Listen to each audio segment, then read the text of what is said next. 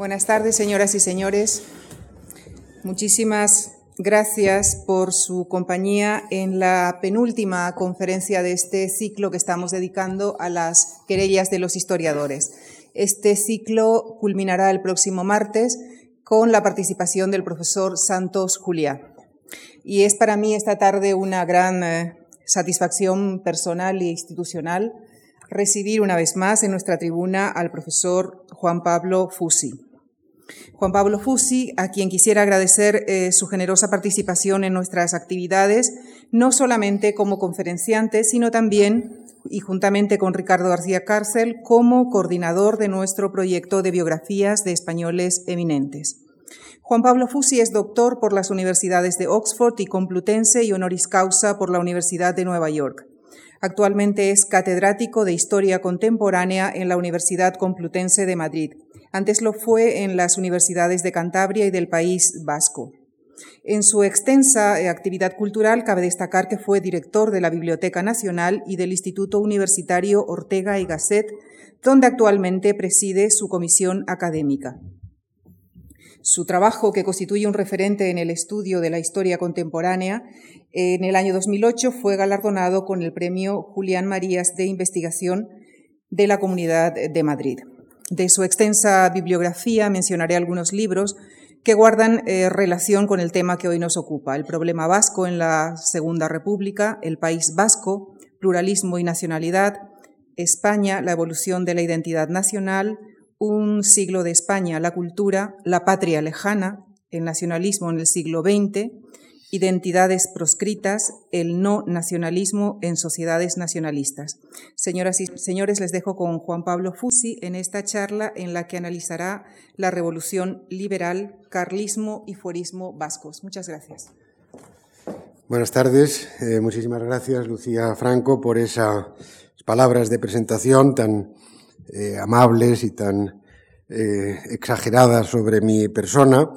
Eh, agradecimiento que extiendo a la Fundación Marc y a su eh, director, eh, don Javier Gomá, desde hace ya tiempo, pero sobre todo en los últimos años, la Fundación Marc me acoge regularmente con en intervenciones de este tipo que son siempre extraordinariamente satisfactorias y un verdadero honor y un privilegio tomar parte en ellas en esta, en concreto, eh, por iniciativa del director del ciclo, Ricardo García Cárcel, y en la compañía de colegas estimadísimos eh, eh, por, mí y que a los que están asistiendo, entiendo todos ustedes, sin duda con, con muchísimo interés y, y indudable aprovechamiento.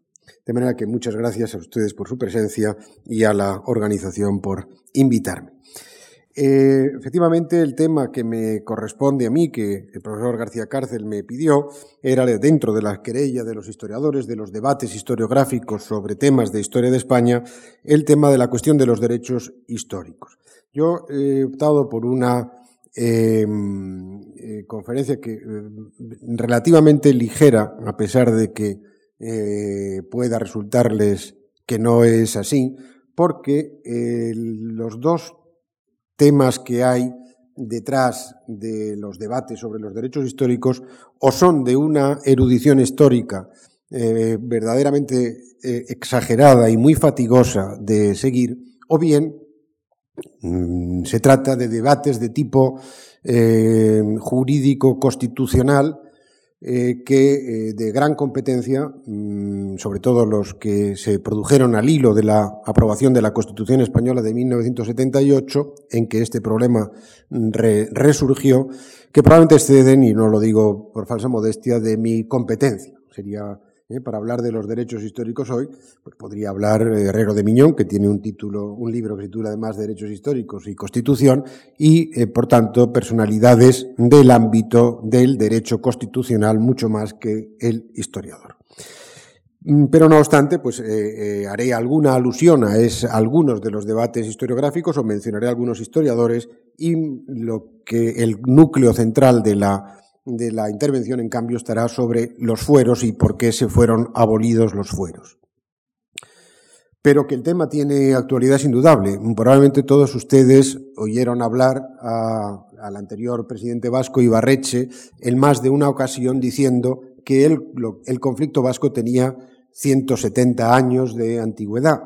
Ibarreche se refería a el Real Decreto de 25 de octubre de 1839, en su opinión errónea, un, un rotundamente errónea, es así, pero eso no, importa nada a los efectos de lo que yo quiero decir. El decreto que, según él, fue abolitorio de los fueros, 25 de octubre de 1839, y digo que da igual eh, que eh, lo que fuera ese debate, lo que importa a efectos de la actualidad es que nada menos que en 2005-2006 alguien esté aludiendo a la importancia de un Real Decreto de 25 de octubre de 1839.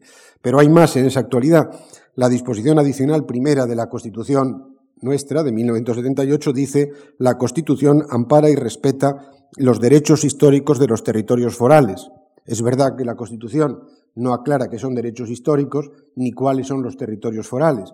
Y probablemente ¿eh? en el debate jurídico constitucional sobre derechos históricos hay una eh, interpretación de muchísimos constitucionalistas que negarían la existencia como derecho positivo de algo que se llamen derechos históricos, salvo que los entendamos como una metáfora por leyes antiguas o por instituciones antiguas que rigieron en los territorios forales, territorios forales que tampoco se mencionan en la Constitución, pero que todos sabemos eh, que son Álava, Vizcaya, Guipúzcoa y Navarra. Pero fíjense lo que dice la Constitución, ¿eh? ampara y protege los derechos históricos. Imaginen que fuera un derecho histórico la soberanía, y la Constitución estaría amparando ¿eh? y protegiendo los derechos históricos de la soberanía, eso sí, separada, porque son los territorios forales que no tenían unidad sino que eran cuatro territorios forales eh, separados. Y por último, otro ejemplo de la actualidad, la Ley de Autonomía de Navarra, como probablemente algunos todavía recordarán, no se ha llamado nunca Ley de Autonomía de Navarra, la ley de, 16 de agosto de 1982, sino que tiene por título Ley de Reintegración y Amejoramiento del Fuero de Navarra. Digo, la expresión amejoramiento del fuero se utilizó muchísimo ¿eh? en las cortes y en los debates que en los años 78 al 82 llevaron a la aprobación de esta ley. Por tanto, Navarra, la comunidad autónoma foral de Navarra, su ley constitutiva lleva por nombre oficial a mejoramiento del fuero, de manera que el fuero aparece por distintos sitios todavía con una cierta eh, actualidad. Retengan por lo menos tres fechas. El Real Decreto de 25 de octubre de 1839, al que me he referido antes, que es un decreto, lo digo ahora, confirmatorio, no abolitorio, de los fueros, dice se confirman los fueros, coma, sin perjuicio de la unidad constitucional. La posible trampa está en ese sin perjuicio de la unidad constitucional. Un decreto dicho así confirma los fueros, pero les obliga a que esos fueros se adecúen a eh, la unidad constitucional, que es de lo que voy a estar hablando, es en donde está la querella de los historiadores y la querella en torno a los fueros, y los fueros se podían o no adaptar al sistema constitucional español a lo largo del XIX. Segundo, eh, fecha a recordar, que no la he mencionado, la digo ahora, 16 de agosto de 1841, una ley que convirtió a Navarra de reino, como era hasta entonces, en provincia, ¿eh? pero provincia foral, que lo fue incluso bajo Franco. ¿eh? Siempre tuvo la categoría de provincia foral. Y la ley de amejoramiento del fuero que decía antes se basa y arranca de esta ley que llaman los navarros, se llama en Navarra ley paccionada, porque se supone que hubo un pacto entre el antiguo reino de Navarra y el gobierno español para integrar a Navarra como provincia y no ya como reino en el entramado constitucional, pero como provincia foral. Una simple indicación de que si Navarra pudo ser provincia foral dentro del sistema constitucional, pues parecería que también las otras podrían haber continuado como provincias forales. Y la tercera fecha, la ley que esta es ley, no Real Decreto de 21 de julio de 1876, que es así, es una ley abolitoria de los fueros de Álava, Vizcaya y Guipúzcoa.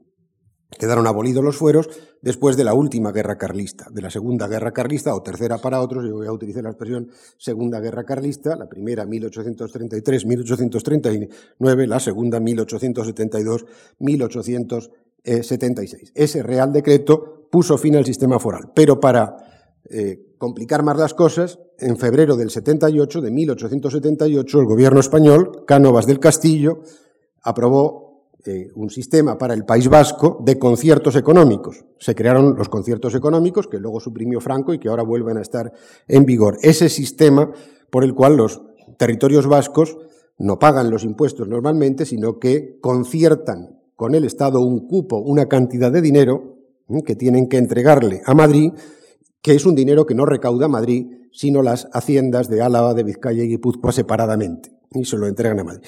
Y digo que para complicarlo más, porque hay muchísima eh, historiografía y también expertos en derecho constitucional que dicen que es verdad que los, los, fueros fueron abolidos en julio de 1876, pero que los conciertos económicos que tienen, tuvieron tantísima importancia para el País Vasco que eso fue una nueva foralidad y por lo tanto que en realidad se abolieron ciertas instituciones, pero este caramelo ¿eh? de, los, eh, de los conciertos económicos les dio un grado de autonomía fiscal muy superior ¿eh? a todo lo que habían sido bajo los viejos fueros. Bueno, así estaría, por tanto, planteada esta querella, en este caso historiográfica, la adecuación o adaptación o posibilidad o imposibilidad de adaptar esos llamados fueros vascos a al, régimen constitucional español, al régimen liberal español.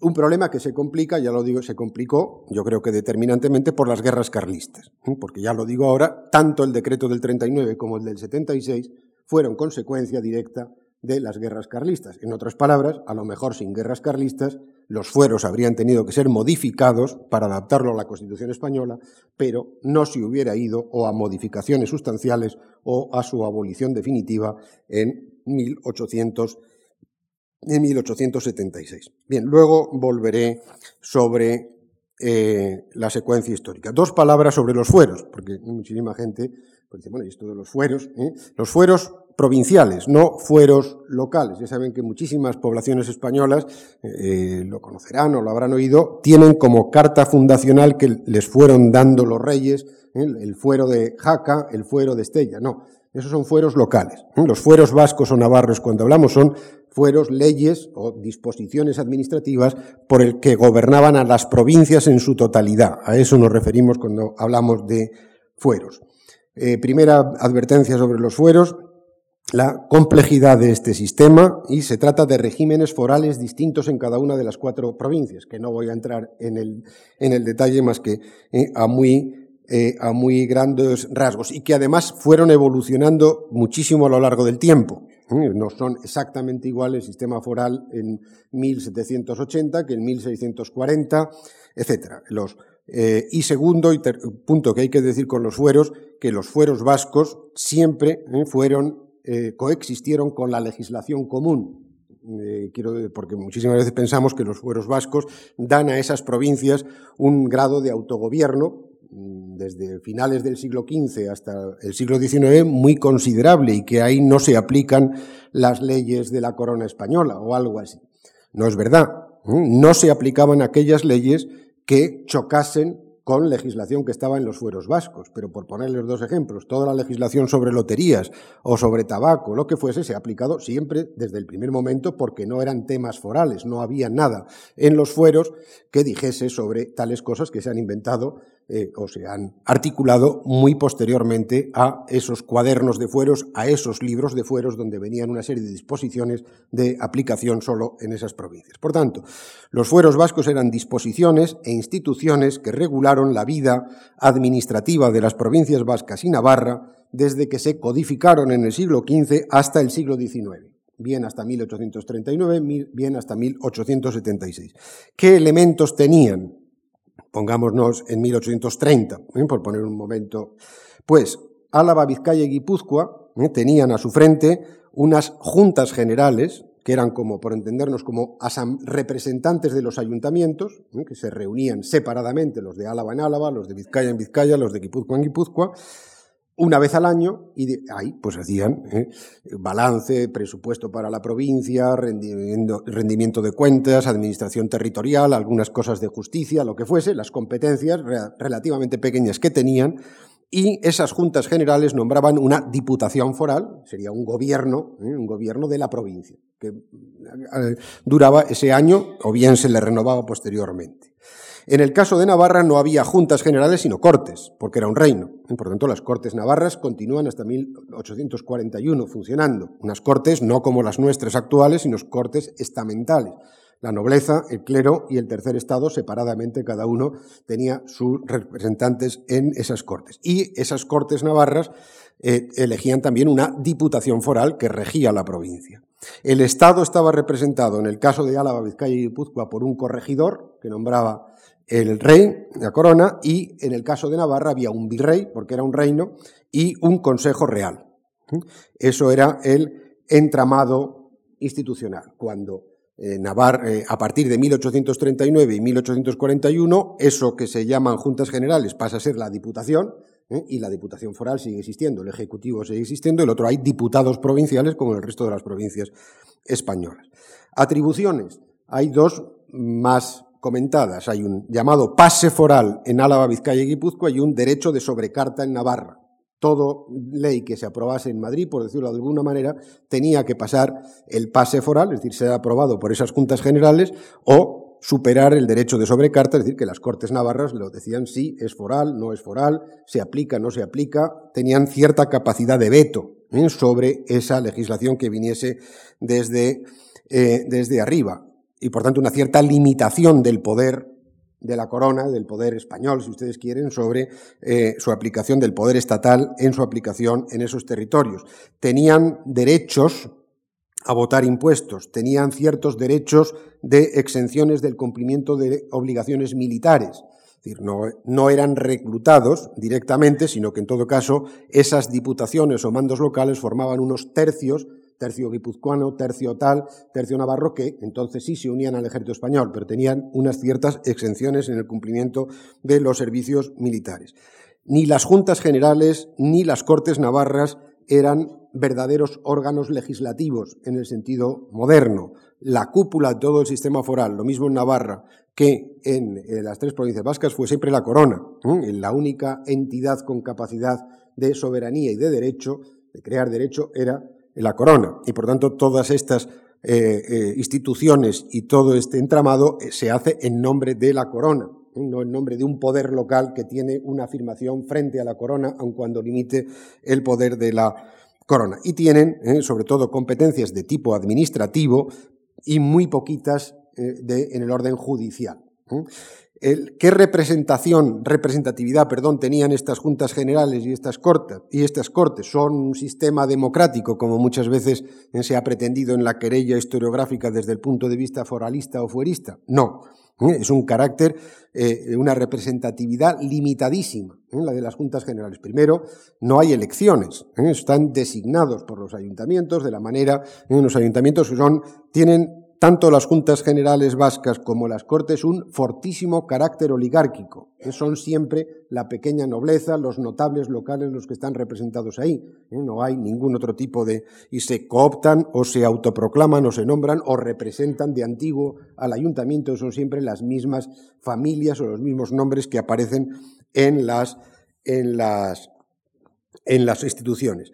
Las Cortes Navarras, ya he dicho antes, que eran estamentales, es decir, que no es cada hombre un voto y elecciones, ¿eh? sino que eh, cada estamento tiene su representación, el clero, la nobleza y el Estado llano. Y luego había restricciones muy evidentes para participar en las juntas, para ser juntero, como se decía, o para ser, y para ser elector, que tampoco hay censos electorales, pero en fin, eh, esas asambleas o reuniones que nombran a esos junteros. Había que ser natural del país, había que tener, disponer de rentas, había que tener limpieza de sangre o hidalguía ¿eh? y por tanto eh, muchísima gente quedaba excluida del sistema de representación. En definitiva, los fueros eran lo mismo en cada una de las provincias, por cierto, nunca eh, se reunieron las provincias conjuntamente. En Guernica no fue jamás un guipuzcoano, ni un alavés, ni un navarro. Guernica era la casa de juntas de Vizcaya, y nada más que de Vizcaya y solo de Vizcaya y eh, Álava se reunían en Vitoria,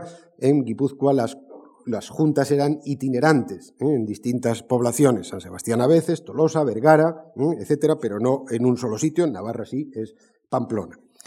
Eran, por tanto, un régimen propio, un cuerpo administrativo propio, un cierto grado de autogobierno, sin duda alguna, pero de ninguna manera un régimen de soberanía y de ninguna manera tampoco un sistema constitucional o democrático. Eran instituciones del antiguo régimen y, por tanto, preconstitucionales, predemocráticas.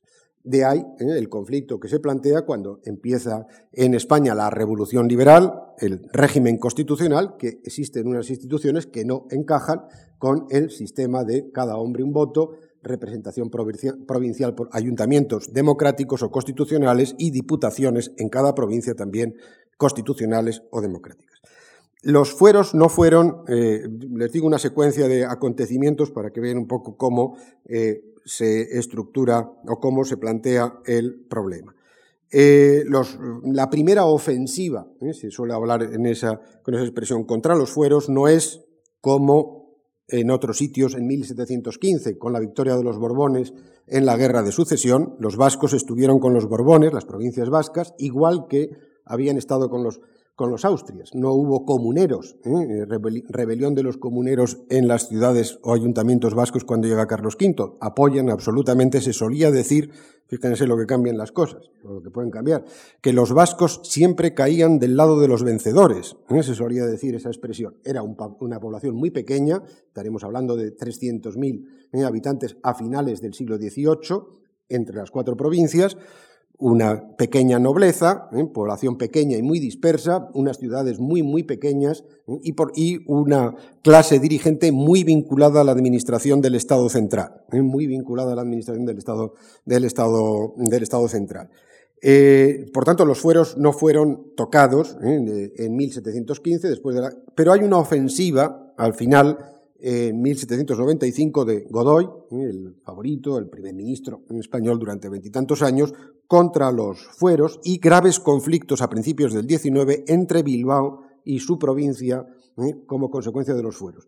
Las capitales vascas, ya lo digo ahora, ¿eh? siempre estuvieron incómodas con los fueros, ¿eh? porque era un poder provincial que de alguna manera aerrojaba a la capital y además establecía aduanas, etcétera, en Miranda de Ebro, en, eh, al interior y por lo tanto eran como puertos francos, pero les vetaba un poco las mercancías del norte su entrada en el resto del mercado español. Estamos hablando de economías muy poco desarrolladas ¿eh? y por tanto no es un drama eh, arancelario insufrible, pero sí, San Sebastián, Bilbao, Vitoria, sobre todo San Sebastián y Bilbao, son mm, dos ciudades un poco más dinámicas que no se sentían cómodas en un sistema que eh, suponía una especie de corsé ¿eh? para su propio desarrollo. Eh, por si acaso no lo digo, San Sebastián llegó a salirse de la provincia en 1844 hasta 1854.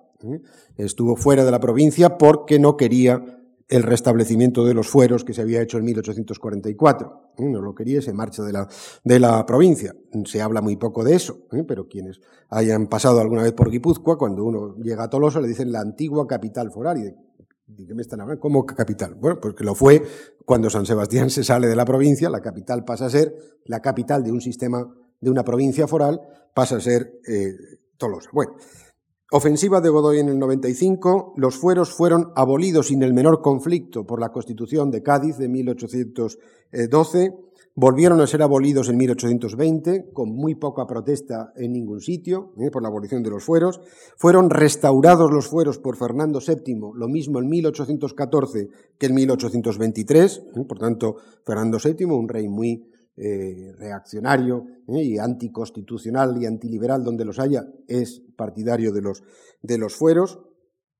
Fueron modificados por ese decreto de 25 de octubre del 39 reconocidos para Navarra por la ley paccionada del 41 a la que me he referido antes, restablecidos, además de la modificación parcialmente a partir de 1844 hasta 1876, abolidos definitivamente el 21 de julio de 1876, y la duda de si esa concierto, los conciertos económicos del 78 son una nueva foralidad. Por tanto, la cuestión de las querellas historiográficas es muy claro los fueros, su origen, su significado, ¿eh? supervivencia o abolición, su adecuación o no al sistema constitucional. En torno a eso ha estado el gran debate de eh, la historiografía ¿eh? y luego, con el tiempo, pues también del constitucionalismo. Eh, las querellas, eh, posibles querellas que ha habido sobre esto, voy aquí es donde voy a resumirles muchísimo, han sido querellas muy eruditas, eh, tremendamente eruditas. Quiero decir que algunos de los repertorios que les voy a citar son cinco, seis, siete volúmenes de documentos antiquísimos, etcétera, que dan pie a una discusión, por otra parte, relativamente sencilla, a la que seguida diré. Pero en fin, por volver a el origen de la querella. En, esa, la ofensiva de Godoy se apoya en dos libros, en dos libros que encarga el propio Godoy. Uno creo que ya ha salido aquí, por lo menos su autor. Primero es un diccionario geográfico histórico de España que aparece en 1802, que pensaba ser ¿eh? un tomo por cada una de las provincias españolas, que es un centón de datos interesantísimos e importantísimos, pero que solo se publicó, solo se publicaron los volúmenes correspondientes, los tomos eh, relativos al País Vasco y a Navarra, ¿eh? porque Godoy da prioridad a eso con la idea de que demostrar que los fueros y las instituciones o leyes de esos cuatro territorios en realidad son leyes castellanas o españolas y que por tanto no hay ningún derecho privativo, sino que es derecho común.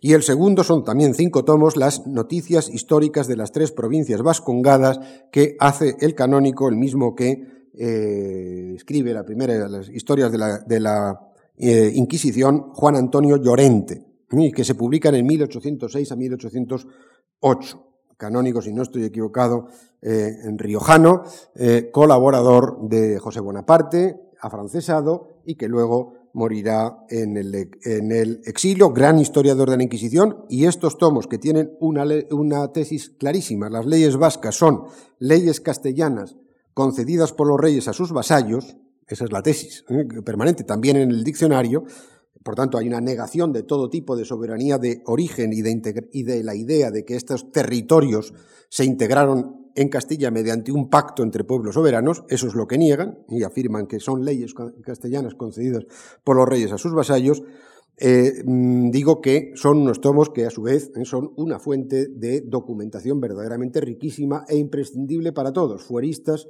o no fueristas. Por la capacidad de trabajo extraordinaria del canónigo Llorente. Frente a esto surgió, mm, aquí es donde hay una, masa bibliográfica a lo largo del siglo XIX verdaderamente imposible de abarcar y mm, les voy a citar eh, eh, algunos de los textos que han sido los más conocidos eh, y sobre todo el primero, porque el primero es 1851, Pedro Novia de Salcedo, un vizcaíno, publica, el título lo dice todo, un libro que se llama Defensa Histórica, Legislativa y Económica del Señorío de Vizcaya y de las provincias de Álava y Guipúzcoa contra las noticias históricas de las mismas que publicó don Juan Antonio Llorente. ¿eh? Y aquí está claramente eh, eh, la, tesis contraria. La tesis es, los fueros y las leyes vascas son leyes antiguas, leyes viejas, una expresión que se empieza ya a utilizar y que luego tomará el nacionalismo vasco. Hay una especie de integración mediante un pacto de soberanía con la corona. Los territorios vascos tienen unos derechos históricos equivalentes a una soberanía histórica anterior a la propia soberanía castellana o soberanía española. Es interesante el contraste entre Llorente y Novia de Salcedo. Llorente, como les he dicho, era ilustrado, radical y afrancesado. ¿Eh? Novia de Salcedo era integrista absoluto, ultracatólico, miembro de los voluntarios realistas, que eran una especie de cuerpo de choque ¿eh? de eh, Fernando VII, que la inmensa mayoría de ellas se pasaron al carlismo, y tradicionalista. Por lo tanto, la primera defensa de los fueros es de partidarios del antiguo régimen del tradicionalismo. Y son la mayoría sí. Eh, otros libros que no les voy a decir los títulos, pero sí los autores. Los más conocidos se siguen muchas veces reeditando en ediciones muy lujosas en el propio País Vasco. Artiñano y Zuricalday, El señorío de Vizcaya histórico y foral el padre Lavairu, Historia General del Señorío de Vizcaya, otro libro fundamental, aun cuando sea de los años 90, pero es de los más exhaustivos y completos, de Fidel de Sagarmínaga, el gobierno y régimen foral del señorío de Vizcaya desde el reinado de Felipe II hasta la mayor edad de Isabel II, hasta el siglo XIX.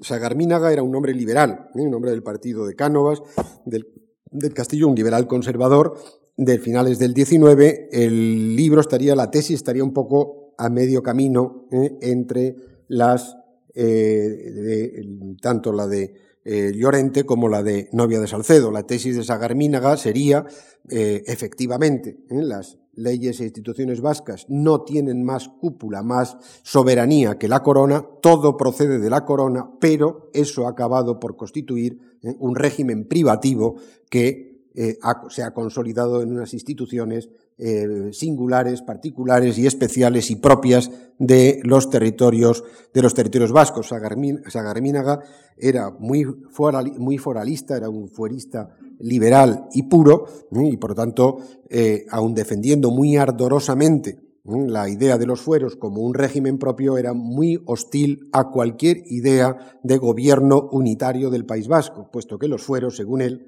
¿eh? irían en contra de todo tipo de gobierno unitario. Por cierto, volviendo a lo que les decía al principio, les decía ¿eh? que la disposición adicional primera podría estar diciendo ¿eh? los derechos, la Constitución ampara y protege los derechos históricos de los territorios forales.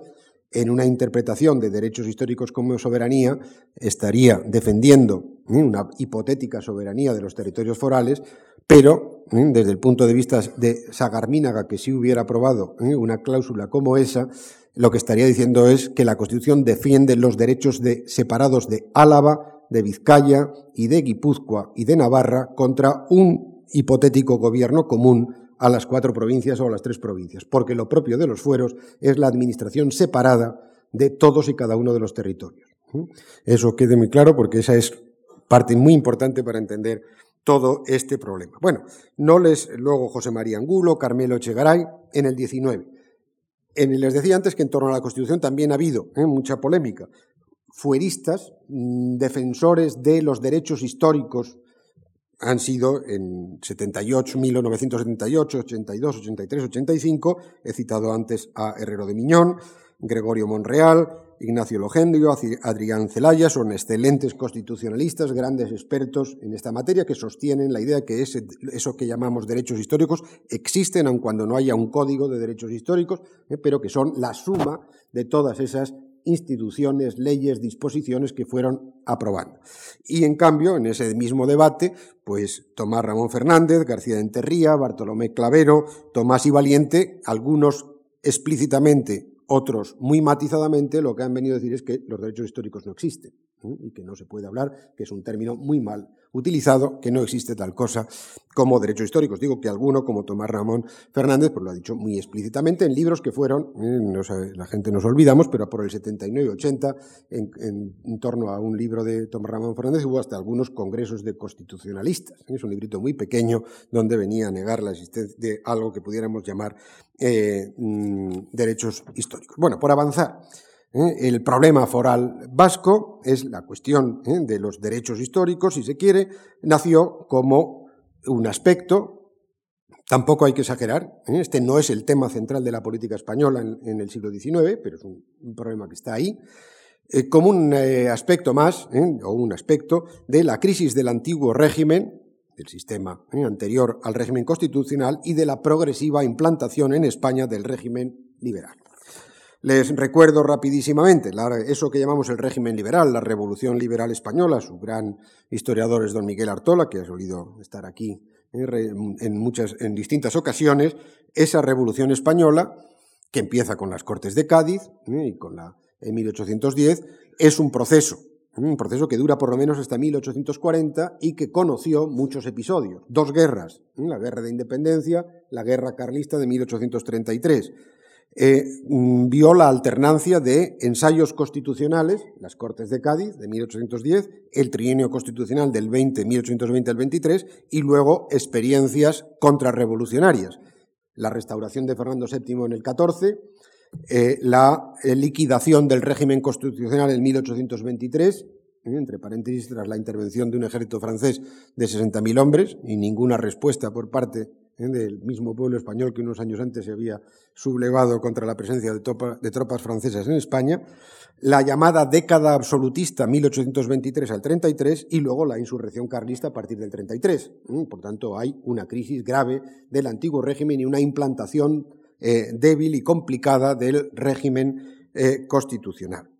En esos años, entre 1808 y 1840, a España además eh, pierde América y prácticamente se queda sin Estado en ese momento. el desastre administrativo es absoluto en España y a partir de 1840 hay que reconstruirlo todo. Y ahí aparece también que hay que reconstruir o adecuar los eh, fueros. Ya les he dicho antes eh, que serían en general abolidos por los sistemas constitucionales, pero sin conflicto, eh, los serían restaurados por los regímenes o, monarcas más contrarrevolucionarios y antiliberales y finalmente modificados en octubre del 39 y final, eh, adaptados en Navarra a su conversión de reino en provincia en 1841 y definitivamente abolidos en 1876. Bien, la idea es eh, que fueron las dos guerras carlistas lo que decide finalmente eh, la modificación o abolición de los fueros. Y eso nos obliga a hablar 10 o 12 minutos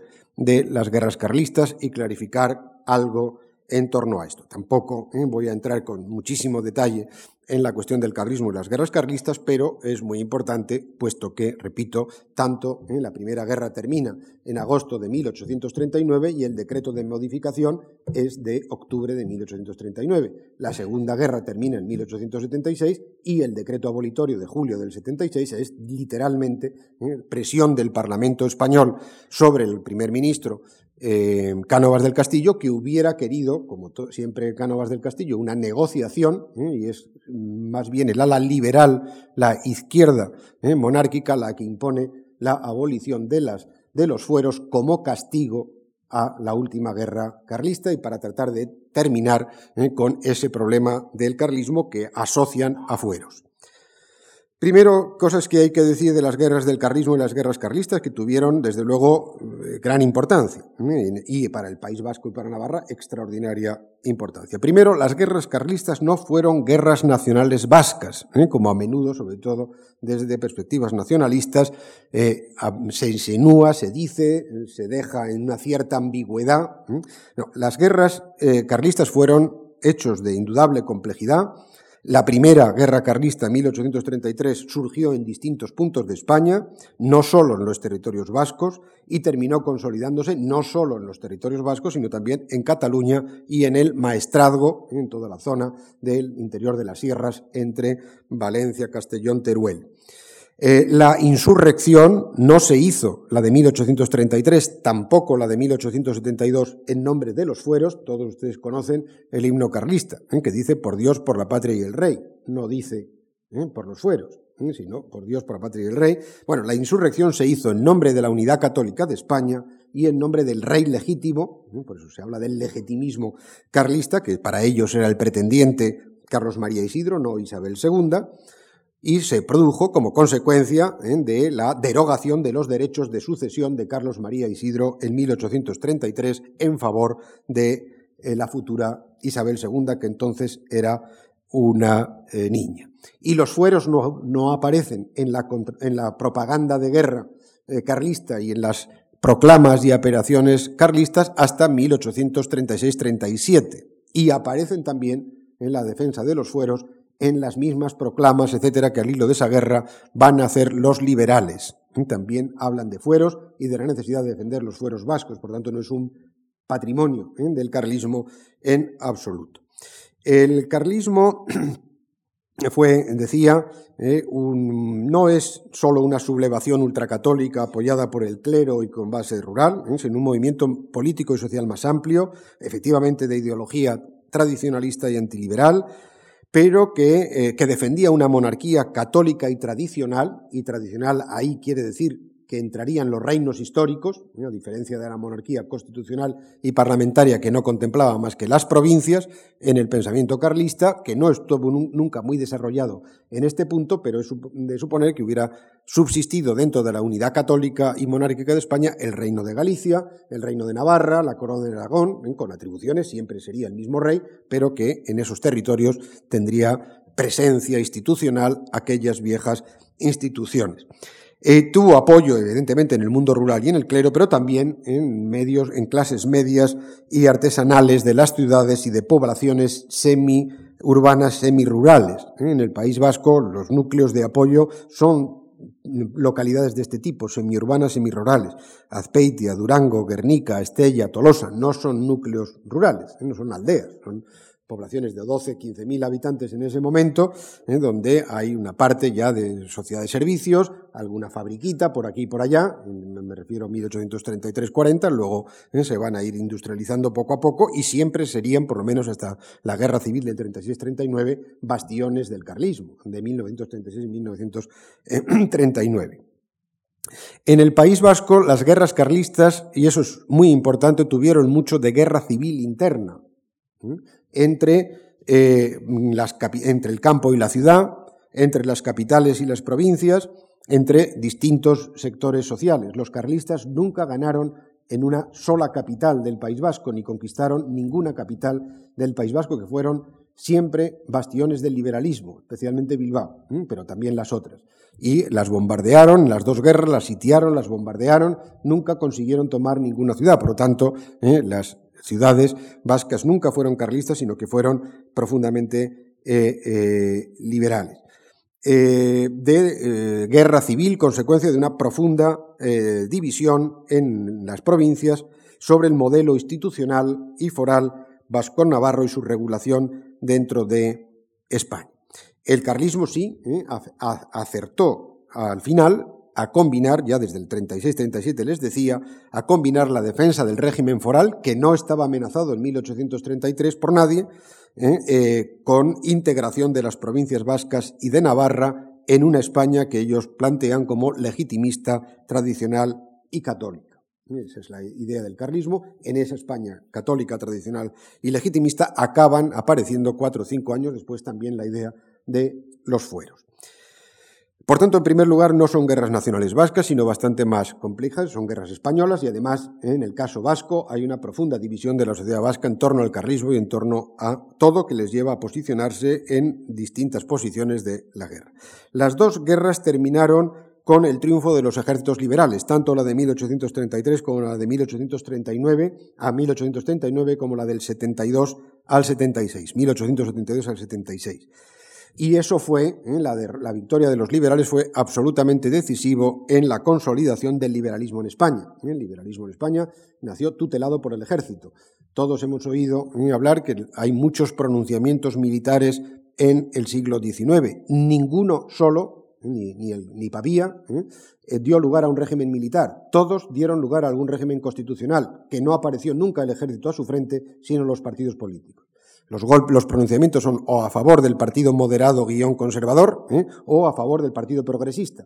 Progresistas fueron Prim, Espartero, ¿eh? Eh, Serrano, conservadores moderados fue Narváez y muchos otros militares y lo que hoy llamaríamos casi de Unión de Centro Democrático, O'Donnell. O'Donnell es una persona de centro que intenta construir además un partido que se llama Unión Nacional desde arriba, pero que también había participado en pronunciamientos militares. Ninguna situación militar salió de ahí. el ejército fue el garante del régimen liberal en España a lo largo de esas dos guerras carlistas. Las guerras carlistas las ganan los liberales, pero el resultado fue siempre bastante incierto. ¿eh? Bastante incierto. La primera, ¿eh? la del 33 al 39, los carlistas estuvieron a punto de, o no, no cambió ¿eh? el curso de esa guerra hasta 1837-38. ¿eh? a pesar de la enorme superioridad militar de los liberales. Pero el desastre político ¿eh? de la zona eh, liberal, con cascadas de gobiernos, cambios constitucionales de todo tipo, etcétera, llevaría a una inacción y a una inefectividad militar muy grande que no cambia más que hasta que se nombra a Espartero, que antes mencionaba, como jefe del ejército, 37-38, y entonces sí, ya hay una estrategia bastante eh, elemental, mm, arrollar mediante choques al enemigo, pero por lo menos hay una acción coordinada de distintos cuerpos de ejército en distintos lugares de España que llevarían a la, a la victoria. En la primera guerra carlista eh, aparecería el ejército carlista, tendría al principio, porque muere en el 35, un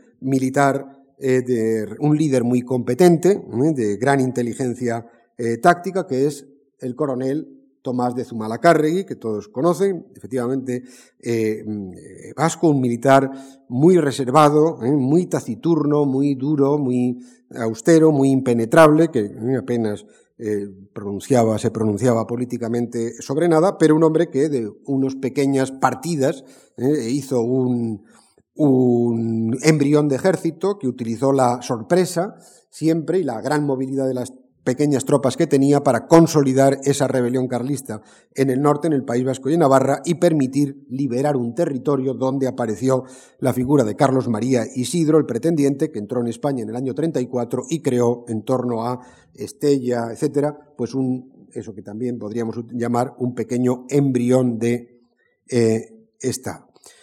Eh, repito, no obstante, eh, la superioridad militar de los liberales hasta el 37-38 no se declinó, ¿eh? no se, no se, eh, la balanza militar no se rompió a favor de los liberales. Incluso ¿eh? en junio del 37 el propio Carlos María Isidro se presentó en Madrid con un ejército de 19.000 hombres, habiendo salido una expedición militar desde Estella y también ahí nunca se sabrá, pero parece que hubo hasta negociaciones para un acuerdo de paz que hubiera unido a las dos ramas militares, a las dos ramas eh, monárquicas, en un enlace matrimonial que hubiera terminado la guerra. Eso eh, no lo admitieron los eh, militares liberales, sobre todo Espartero, y a partir de ahí sí se produciría ya 37-38 grandes operaciones de Espartero en Santander, de Diego de León en Navarra, una pinza desde Navarra y desde Santander sobre Vizcaya y Guipúzcoa que llevaría al mando militar a eh, a creer que no se podía ganar la guerra, a iniciar negociaciones, el general Maroto, ¿eh? en eso que ustedes conocen con el nombre de Abrazo de Vergara, habría un, eh, entrevistas y negociaciones para la paz, después de fusilar Maroto a un montón de dirigentes y militares carlistas, que están enterrados todos en Estella, y hay una plaquita detrás de que son 8 o 10, que eran contrarios a cualquier tipo de negociación. Idealizamos y romantizamos esta época, pero eh, en las guerras carlistas murieron unas 200.000 personas. ¿eh? Y estamos hablando de una España de unos 13 millones de habitantes en 1833 y de unos 16 o 17 en la segunda, en la segunda, en la segunda guerra carlista. Abrazo de Vergara, convenio de Vergara 31 de agosto del 39 y decreto que dice se confirman los fueros sin perjuicio de la unidad constitucional el 25 de octubre del 39. En la Segunda Guerra Carlista, 72 al 76, Em, tampoco están amenazados para nada los fueros. Después del decreto del 39, en 1844 además de modificarse los fueros, se restablecen algunas de las instituciones, por ejemplo las juntas, ¿eh? el sistema ese de asambleas de ayuntamientos que eh, se reúnen una vez al año para determinar las cosas que preocupan e interesan a la provincia y por lo tanto entre el 44 ¿eh? y el 68, 72 o 76 como quieran, pero digo por poner el momento de la guerra, no hay conflicto, conviven la ley paccionada en Navarra y esas fueros modificados y restablecidos parcialmente, conviven sin conflicto con la monarquía eh, española, la sublevación, la Segunda Guerra Carlista comienza en abril de 1872 y esto fue inequívocamente un movimiento contrarrevolucionario contra el orden político democrático creado tras el triunfo de la Revolución de 1868 y muy favorecido, eh, primero por el nombramiento de un extranjero como rey de España Amadeo de Saboya, eso favoreció muchísimo al carlismo, una no solamente han echado eh, a Isabel II, que desde la perspectiva del de, carlismo no era una reina legítima, puesto que había sido nombrada arbitrariamente en 1833, sino que encima la echan eh, y ahora en 1868 y encima ponen a un italiano del Reino de Italia, que como saben, eh, no, el, Vaticano no reconocía ese reino de Italia porque se consideró, el reino de Italia reclamó eh, su derecho sobre los territorios, los estados papales, incluido el Vaticano, desde la creación del reino de Italia. Por cierto que este año es la conmemoración eh, de la unidad de Italia bueno, eh, eh, eh, hasta los pactos de 1929, los pactos de Trán, el Papa no salió jamás, como saben, del Vaticano, se consideró el prisionero del Vaticano, no reconoció la legalidad del Reino de Italia, excomulgó a todos los políticos católicos italianos que participasen en la, en la política italiana, es decir, a todos, porque todos son católicos igual que los españoles, y hasta 1929 no se arregló ese problema. No se arregló ese problema. Bueno, pues encima ponen aquí a la dinastía Amadeo de Saboya, a los Saboya, que acababan en, 1860 de eh, tener este conflicto con, con, el Papa. Para un movimiento ultracatólico como el carlismo, una oportunidad de oro eh, en su propaganda, en su denuncia del cambio que se había producido. Si encima, además, en enero, febrero del 73 se proclama la República en España, la primera República, que además fue un desastre, pues tanto más eh, en favor del carlismo. La sublevación estalló en el año 72, no hay la menor mención de los fueros en la insurrección eh, carlista. Bueno, primero eh, dura poco el primer momento de la insurrección y se llega también a un acuerdo y rebrota ya en el 73. En esta última eh, guerra yo creo que las posibilidades del carlismo fueron menores en cuanto a una posibilidad de eh, guerra militar. No pasan de unos 40.000 hombres, ¿eh? en la primera llegaron a tener unos 70.000, los ejércitos liberales estamos hablando de unos 150.000 a 200.000 hombres, y además mucho mejor pertrechados en cuanto a armamento y mandos y mandos militares. Pero esta segunda guerra carlista también ¿eh? dejaría varios mitos y nombres que sin duda les suenan. Por ejemplo, el cura Santa Cruz, una de las cuadrillas o partidas carlistas que actúa eh, con una dureza eh, verdaderamente eh, tremenda en la zona del Valle del Baztán y que, como saben, ha suscitado y suscitó una gran atención literaria, lo mismo en Baroja, Valle Inclán, el propio Galdós, etcétera, etcétera, que se ocuparon mucho de esa figura. Los carlistas lograron una para ellos importantísima y mítica, eh, simbólica, victoria el 9 de noviembre del 73 en Montejurra, un monte que está sobre Estella, donde desde entonces y todavía hoy, cuando yo no, van ya más que 800, 900 personas, pero han eh, celebrado anualmente siempre una especie de marcha eh, y peregrinación a Montejurra, y hay un vía crucis, está lleno de, y de una especie de ritual eh, de celebración del heroísmo carlista, de los muertos carlistas, es una exaltación de la causa carlista y de las familias carlistas, carlismo tiene, es mucho más que un partido, es como un movimiento, ¿eh? con una gran, era, con una gran vertebración interna donde la tradición familiar era muy fuerte. ¿eh? Y esto todo se conmemoraba hasta, como les digo, pues hasta nuestros días y siguen yendo a Montejurra, ¿eh? pero durante muchísimos, muchísimos, muchísimos años. Los carlistas pusieron, decía, esta es una gran victoria, pusieron también sitio a Bilbao. Bilbao fue ¿eh? bombardeada muchísimas veces, eh, sería liberada el 2 de mayo de 1874 tras nueve meses de bombardeos continuos. Bilbao ¿eh? celebraría eso siempre, la fiesta de Bilbao, eh, históricamente, hasta la guerra civil, hasta la guerra civil del 37, fue el 2 de mayo. Mucha gente creía que era por el 2 de mayo de 1808, es por el 2 de mayo de 1874 en que fue liberado. Se hacía siempre eh, una procesión a un cementerio donde, de Bilbao, donde están enterrados muchos liberales que habían resistido el sitio, con una de, eh, de esas inscripciones en una columna, pues muy características del 19, no les lloréis, imitadles. ¿eh? Eso es lo que pone, está, existe todavía, ahora es un campo de fútbol, el, cementerio de Mayona, ¿eh? donde está todavía esa columna y donde alguna vez. Y luego el gran, ¿eh? el gran centro cultural de Bilbao entre 1880, pongamos, y 1937 fue la sociedad El Sitio, que era una sociedad liberal, culta, de conferencias y conferenciantes, que ahora se ha reconstruido muy precariamente, pero que se, se hizo también en nombre de este sitio de Bilbao, etc.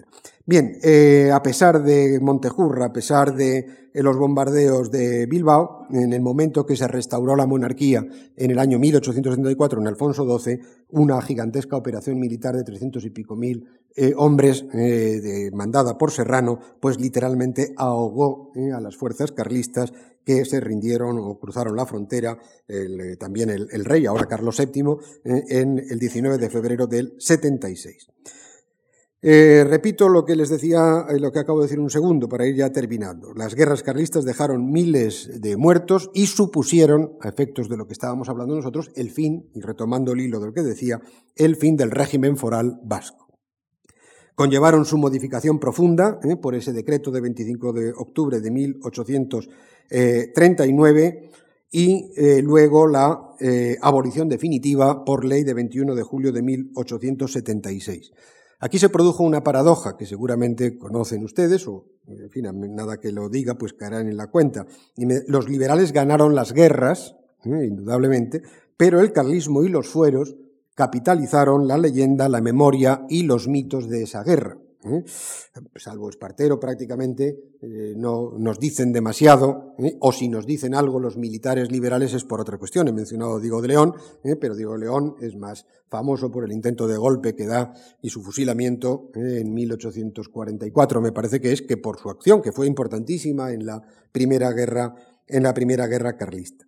Pero las guerras carlistas, bueno, cuando digo mitos, pues canciones, banderas, eh, los nombres de Zumalacárregui, de Cabrera, del propio eh, cura Santa Cruz. Eh, hay una, he dicho antes, que interesaron mucho literariamente. Valle Inclán tiene una trilogía sobre la guerra carlista, Los cruzados de la causa, Gerifaltes de antaño, El resplandor de la hoguera, que es una especie de, romantización e idealización del carlismo, Zalacain el aventurero, de, muchas otras novelas, eh, varios episodios nacionales. Unamuno, su primera novela, Paz en la Guerra, es sobre la guerra eh, carlista y el final, el sitio de Bilbao. En la primera guerra carlista se puede hablar de que nació el mito de Zumalacárregui. En 1836, un autor vasco-francés eh, que también se ha reeditado continuamente, desde luego al mundo nacionalista vasco le gusta muchísimo, Chao, C-H-A-H-O,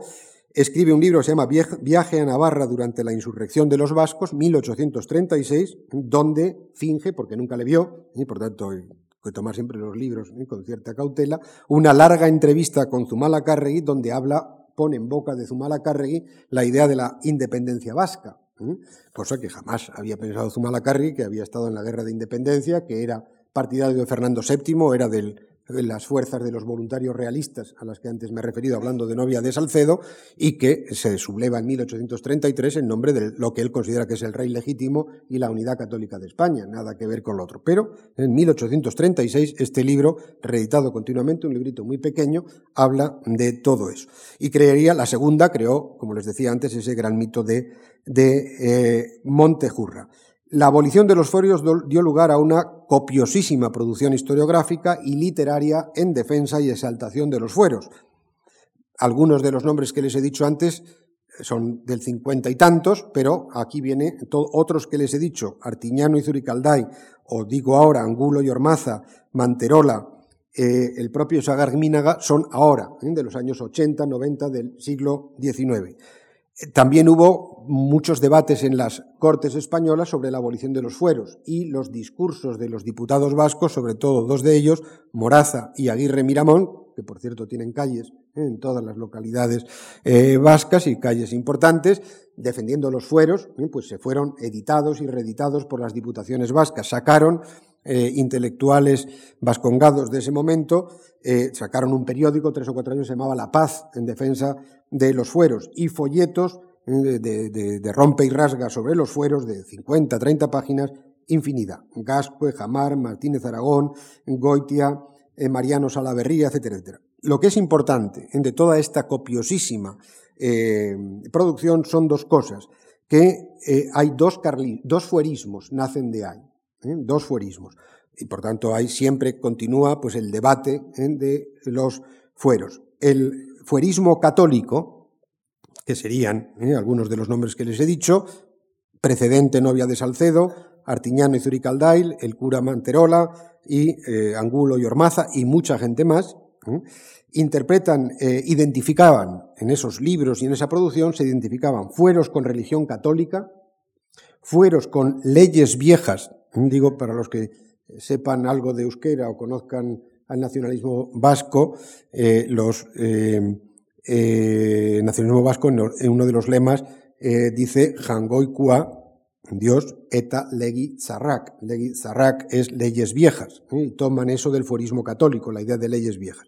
Fuerismo católico identifica fueros y religión católica, fueros con las leyes viejas vascas y el régimen foral como el resultado de un pacto de soberanía por el que los territorios vascos se habían incorporado voluntariamente a la corona de Castilla.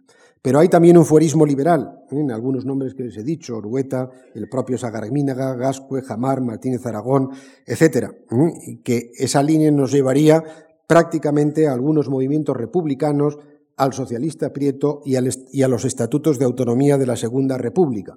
Se reclamarían de este fuerismo liberal que surge después de 1876, con precedentes también. Para el fuerismo liberal, fueros y régimen foral se interpretaban como un régimen representativo y democrático precedente directo de los sistemas constitucionales modernos. Y por lo tanto, para el fuerismo católico, por tanto, eh, es imposible la adecuación de eh, del fuerismo en eh, la unidad constitucional, primero porque rechazan la idea de constitución, segundo porque preservan o quieren preservar en nombre de los fueros leyes viejas y mm, eh, instituciones católicas para el País Vasco, en cambio para el fuerismo liberal, fueros y régimen forales, régimen representativo y democrático, precedente directo y por tanto plenamente acomodable a los sistemas constitucionales modernos. Añadan a esto que además de esos debates y de esa historiografía, pues apareció en los años 80, 90 y tuvo mucho éxito en el País Vasco y en algún caso fuera del País Vasco, una literatura fuerista y costumbrista vasca, novelas, ¿eh? Eh, con obras como Las leyendas vascongadas de José María Goizueta, Tradiciones vasco-navarras. El más conocido es Amaya o los vascos en el siglo, en el siglo VIII de Navarro Villoslada, o también Libro de los Cantares de Antonio Trueba. A esto, a las tesis políticas que les decía, toda esta literatura añade visiones legendarias del pasado vasco, el vasco-iberismo, es decir, los vascos son los iberos primitivos de la península ibérica, el vasco-cantabrismo, los vascos son los cántabros que habían resistido a la romanización, se reinterpreta Roncesvalles como una gesta vasca frente a los ejércitos eh, de Carlomagno, todo, todo eso es pura leyenda, ¿eh? no hay la menor realidad. Eh, eh, de lo poco que se sabe es que los vascos no eran los iberos y sobre todo que los cántabros de los romanos son los mismos cántabros de ahora, porque los romanos describen muy bien dónde está el territorio y dónde están actuando y son los de ahora y lo de Roncesvalles también. Bueno, pero añaden esas visiones legendarias del pasado que falsas o no son muy operativas cautivan a muchísima gente y cautivan la imaginación de muchos vascos y además en esos libros hay una idealización del mundo rural y foral vasco como un mundo armónico y feliz. ¿eh? Este mundo católico de leyes viejas, no contaminado por la vida moderna, eso ¿eh? había preservado la identidad de los vascos. Conclusiones. ¿eh? Y ahora sí, aún reiterando algunas de las cosas que había dicho. El fuerismo no fue en puridad elaborado por el carlismo, sino por el carlismo, pero también por los liberales moderados vascos y navarros, al hilo de la primera guerra carlista, y también con independencia de polémicas de la realidad última que pudieran tener, si son reyes, leyes castellanas o no, que eso es sumamente interesante, pero en, en, lo que sí desemboca esa idea de los fueros y eso que he llamado el, o que llamamos el fuerismo, en que vino a ser, ¿eh? se identifica a los fueros, sea desde la perspectiva católica, sea desde la perspectiva liberal, eh, como una especie de constitución histórica de las provincias vascas y de Navarra, que, y eso también es muy importante, que no cuestionaba en modo alguno la unidad de España.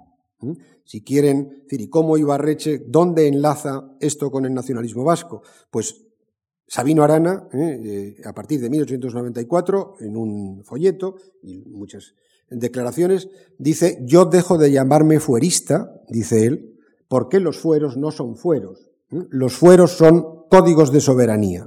Desde el momento en que introduce usted que esos son códigos de soberanía, es imposible la adecuación de dos soberanías distintas. Entonces, en la relación del nacionalismo vasco con el fuerismo es muy fuerte con el fuerismo católico, pero para ser justos con el fuerismo católico, el fuerismo católico nunca cuestionó la unidad de España, nunca pretendió en la unión de las provincias vascas, sino el respeto a aquellas viejas leyes y a la idea católica, y desde luego no hablaban de una soberanía distinta o incompatible con la unidad eh, eh, de España. Segunda conclusión, o por poner orden, las capitales vascas fueron liberales y resistieron en las dos guerras durísimas ofensivas eh, carlistas. Em, eh, hubo posibilidad eh, de adecuación clara de los fueros a la Constitución entre 1844 y 1876, además adecuación sin conflicto hasta la Segunda Guerra. Segunda conclusión, la responsabilidad de las guerras carlistas en tanto 1839 como en la eh, abolición foral a partir del 21 de julio de 1876, quiero decir, no sabremos qué hubiera pasado ¿eh? sin guerras carlistas, pero tal vez ¿eh? alguna solución parecida a esa ley paccionada de Navarra que fue sobreviviendo a guerras carlistas y a todo, pues hubiera sido posible también para Álava, Vizcaya y Guipúzcoa. Y finalmente, puesto que yo le estoy hablando eh, del siglo XIX, eh, giro eh, que el problema tomaría a partir de los años 1890 y tantos, desde el momento que entonces un minúsculo, porque eso también hay que tenerlo en cuenta, nacionalismo vasco define los fueros como código de soberanía y plantea a partir de entonces un problema distinto, no el problema de la adecuación entre fueros y constitución, sino un conflicto entre el nacionalismo vasco, entre el País Vasco, si quieren, y el gobierno el gobierno español. Y eso es todo. Muchas gracias.